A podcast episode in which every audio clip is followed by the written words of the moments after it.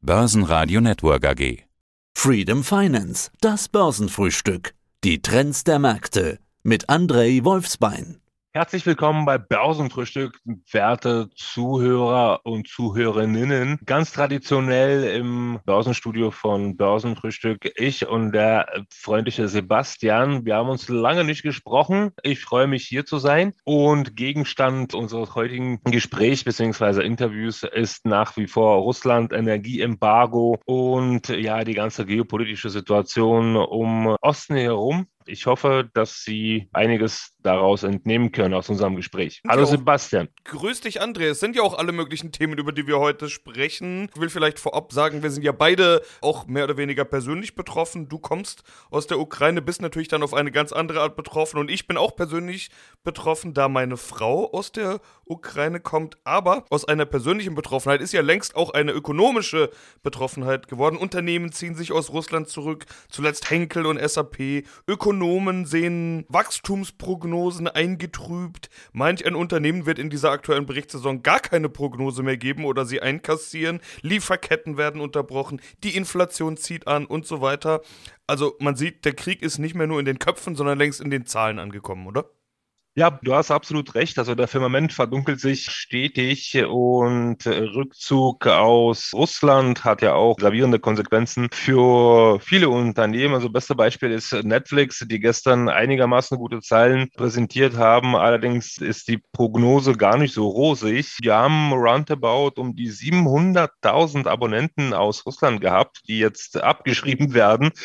Und äh, nicht nur Netflix ist davon stark betroffen. Also viele ziehen sich zurück. Und wenn ich so an die Luxusbranche denke, zum Beispiel die LVMH, also Louis Vuitton, Moet Hennessy Konzern hat ja auch wirklich gute Absatzzahlen in Russland gehabt. Ich kann mir auch gut vorstellen, dass die Umsätze auch gravierend einbrechen, auch bei solchen ja, Unternehmen wie Louis Vuitton es ist. Logistikketten sind unterbrochen, wie du schon gesagt hast, äh, nicht nur wegen Russland, also von Hafen von Shanghai warten aber hunderter Schiffe äh, aufgrund von den nächsten Lockdown dort.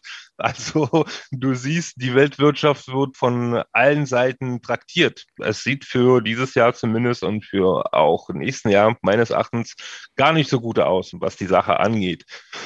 Die davon profitieren, sind natürlich nach wie vor die Rüstungsunternehmen. Also wenn wir Rheinmetall anschauen, also seit Beginn der Invasion hat die Aktie mehr als 120 Prozent gemacht. Und dann gibt es auch ein ETF, ETA heißt es, wenn ich mich richtig erinnere, das ist Aerospace and Defense ETF, da wo solche Unternehmen wie Lockheed Martin drin sind, Boeing, General Dynamics, Northrop Grumman Corporation sind natürlich die Profiteure ja, solcher Ereignisse beziehungsweise solcher Instabilität in der Welt. Also wie gesagt, die rosigen Zeiten sind leider vorbei. Ich sehe es und zwar nicht globalen Crash etc. Das wird wahrscheinlich noch 2023 kommen, wo die ganze Inflation sich wirklich, Inflation und Zinspolitik daraus folgend, sich auf die Märkte auswirkt. Aber ich vermisse wirklich die Zeiten von 2010 bis 2018, 19, auch Pandemie, wie wir bereits mit dir privat besprochen haben, war eigentlich auch ganz gut aufgrund der neuen Investoren aus der Bevölkerung und aufgrund des billigen Geldes.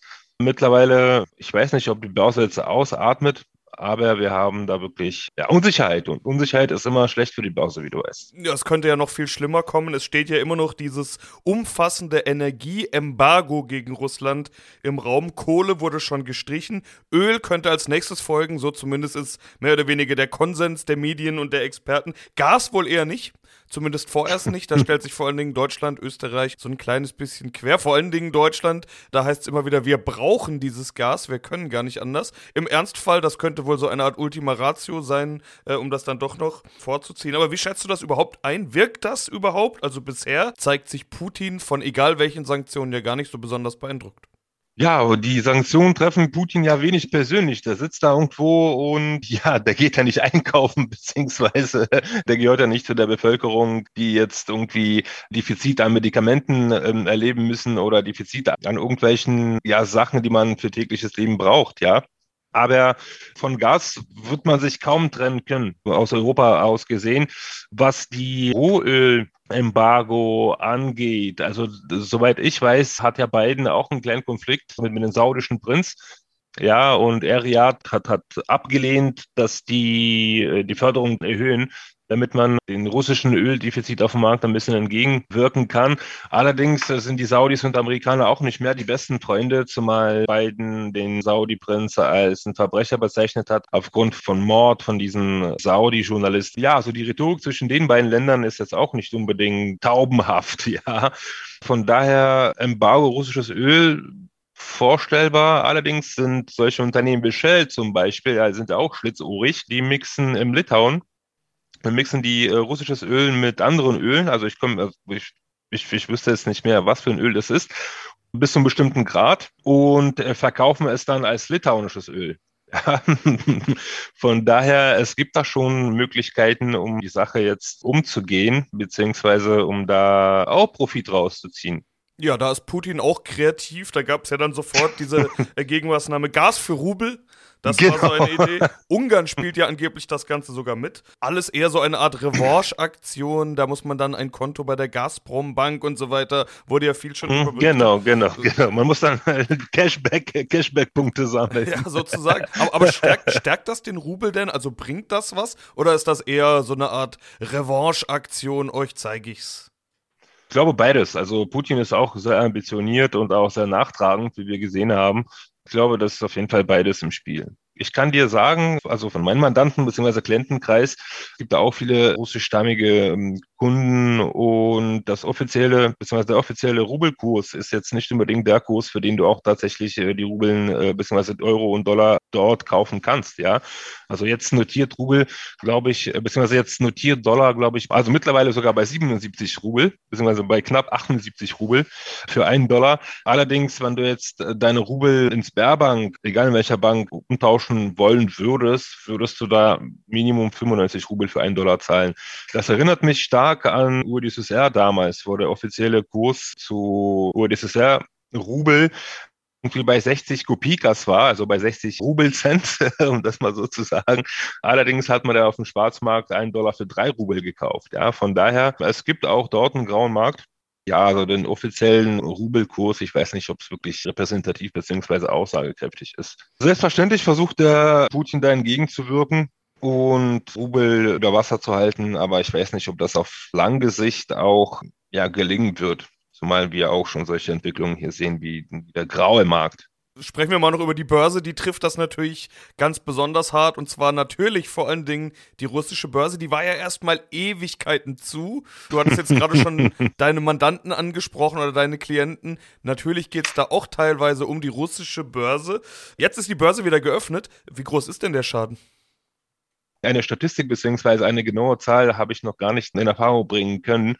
Allerdings ist der Status der MOEX, also der Moskauer Börse, ähm, wirklich ja, angeschlagen. Also die Großbritannien bzw. die Engländer, die haben die MOEX den Status einer vertrauenswürdigen Börse entzogen. Das heißt, dass dort auch Delistings stattfinden werden, dass die Briten bzw. die Engländer dort auch gar nicht mehr irgendwelche äh, Handel betreiben können. Was ich auch ganz interessant bzw. ganz markant finde, es wird jetzt diskutiert, ob Russland nicht den Status eines sogenannten terrorfinanzierendes Landes bekommt. Ja, das heißt unterm Strich, dass Russland zusammen mit Iran und Syrien ja in einer Reihe steht sozusagen. Und als Konsequenz wird es sein, dass alle Länder, die jetzt mit Russland irgendwelche Geschäftsbeziehungen unterhalten, werden auch sanktioniert. Also das ist natürlich auch ein Signal an die Weltgesellschaft, Finger weg von Russland, sonst ja, bekommt die auf die Finger. Aber Russland schaut sich jetzt Richtung, nein, also schaut jetzt äh, gebannt in Richtung Nahen Osten. Also ich habe mal gelesen, jetzt vor kurzem, dass Moskau Verhandlungen mit Teheran führt und die Moskauer Börse mit der teheranischen Börse connected wird. Und ich habe auch im Rahmen dieses Berichts auch mit Erstaunen festgestellt, dass es viele Börsianer im Iran sind. Also ich habe mir tatsächlich ein paar Zahlen ausgeschrieben hier. Also auf der iranischen Börse sind knapp 367 börsennotierte Unternehmen und die haben 1,2 Billionen US-Dollar Marktcap. Also das ist wirklich unglaublich. So, Russland im Vergleich hat, glaube ich, nur 685 Milliarden äh, Marktcap. Und die Iraner haben doppelt so viel. Also man weiß es eigentlich so gar nicht. Die Iraner sind auch fleißige Börsianer. Also es gibt knapp 12 Millionen Iraner, die registrierte Börsen, also Trading-Accounts haben. Bei einer Bevölkerung von 84 Millionen Leute macht das Ganze 14,3 Prozent aus. ja, müsste ich wirklich mit Erstaunen diese Information verarbeiten, sozusagen. Was sagst du denn dazu? Hm, ja, hätte ich auch niemals mit gerechnet, aber auch bei denen wird es wahrscheinlich nicht ganz so einfach sein, als du gerade diese terrorfinanzierenden Länder ins Spiel gebracht hast. Ich habe da vorhin schon drüber geschmunzelt, beziehungsweise wir haben uns da vorhin schon drüber unterhalten, dass wir Medien das dann ja wieder Schurkenstaaten nennen werden. Russland damit dann offiziell in der Riege der Schurkenstaaten. Aber ich will mal nochmal über die russische Börse sprechen, beziehungsweise was da dann passiert ist und was da los war, nachdem man wieder handeln konnte. Aktien waren ja noch eine ganze Zeit lang geschlossen. Obligationen war das erste, was man man wieder handeln konnte. Erzähl mal, was war da dann los? Erstaunlicherweise hatten wir da jetzt wirklich nicht unbedingt sehr hohe Wohlhaft, also feststellen können, zumal die Nicht-Residenten vom Handel ausgeschlossen wurden. Die Aktien sind ganz gut gestiegen, aber dann auch wieder auf die gleichen Levels gefallen. Also solch eine Wohler, wie erwartet wurde, hat leider nicht, also was heißt leider, also hat nicht stattgefunden. Wir schauen mal, was die Zukunft so bringt. Allerdings, wie gesagt, Russland bleibt wirklich ein umstrittenes Thema. Ich rate es auch meinen Mandanten, die jetzt keine russischen Aktien haben, dort die Finger äh, von wegzulassen, weil es ist alles viel zu, äh, also es ist alles nicht eindeutig genug, um dort Geld zu positionieren. Und sogar der Buffett hatte damals schon gesagt, dass er mit Russland nie Geschäfte machen ähm, wird aufgrund von der politischen Verfolgung von Hodorkovsky. Ich weiß nicht, ob du das noch kennst. Hier die Sache mit Jugos etc.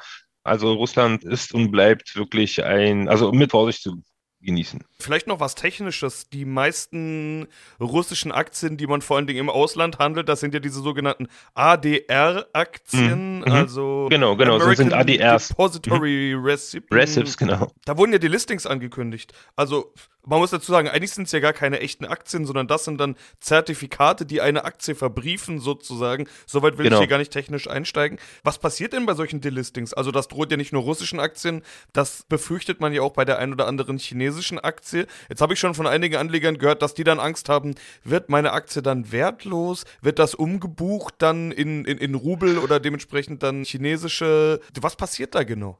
Also Angst ist an der Stelle äh, wirklich total berechtigt, da ich wirklich damit täglich konfrontiert bin. Die Logistik beziehungsweise auch Zusammenarbeit zwischen den vielen Depositarien ist derzeit auch katastrophal, um, um, um nicht zu sagen prekär. Normalerweise müssten ja diese ADRs gegen Aktien getauscht werden. Also pro ADR gibt es gibt verschiedene ADRs, es gibt ADR, die in einer Aktie reflektieren, vier Aktien und ich glaube bis zehn Aktien. Die Depositarien weigern sich schlicht und einfach, ja, die Aktien auszuhändigen, beziehungsweise Form der Anlage zu wechseln. Ja, also es sieht derzeit noch gar keine Konkretik. Also ich muss leider dass Euroclear, ja, ist auch einer der großen äh, europäischen Depositarien, derzeit überhaupt nicht dialogbereit ist, was Umtausch von ADR in die Aktien angeht. Mal schauen, wir bleiben da auch äh, dran und äh, ich werde dir wahrscheinlich das nächste Mal ein bisschen mehr darüber berichten können. Aber das heißt, wenn es dumm läuft, dann hat man so eine ADR-Aktie. Total Verlust, genau. Kommt da nicht mehr raus, ja. Genau, total Verlust. Also das Blöde ist, dass bei solch einem Totalverlust die ADR kannst du ja dann nicht mehr verkaufen, weil der Marktschlüssel einfach nicht da ist. Und das Blöde daran ist, dass du ja dein, also dass, dass es ja dein Papierverlust bleibt. Das ist ja dein nicht realisierter Verlust. Und das wird auch ziemlich schwer, an der Stelle solche Verluste von Steuer abzusetzen. Das okay. muss man auf jeden Fall auch in Betracht ziehen. Also einiges an Risiken da. Was kann man als Fazit sagen? Du hast es ja im Prinzip in deiner vorherigen Antwort schon gesagt, Finger weg von russischen Aktien. Genau. Absolut, das, absolut richtig. Dann nehmen wir das doch mal als Fazit mit und gehen damit aus dem Interview raus. André, soweit vielen Dank. Herzlichen Dank, Basti. Hat mich wie immer sehr gefreut. Bis zum nächsten Mal. Freedom Finance, das Börsenfrühstück. Die Trends der Märkte mit Andrei Wolfsbein. Börsenradio Network AG.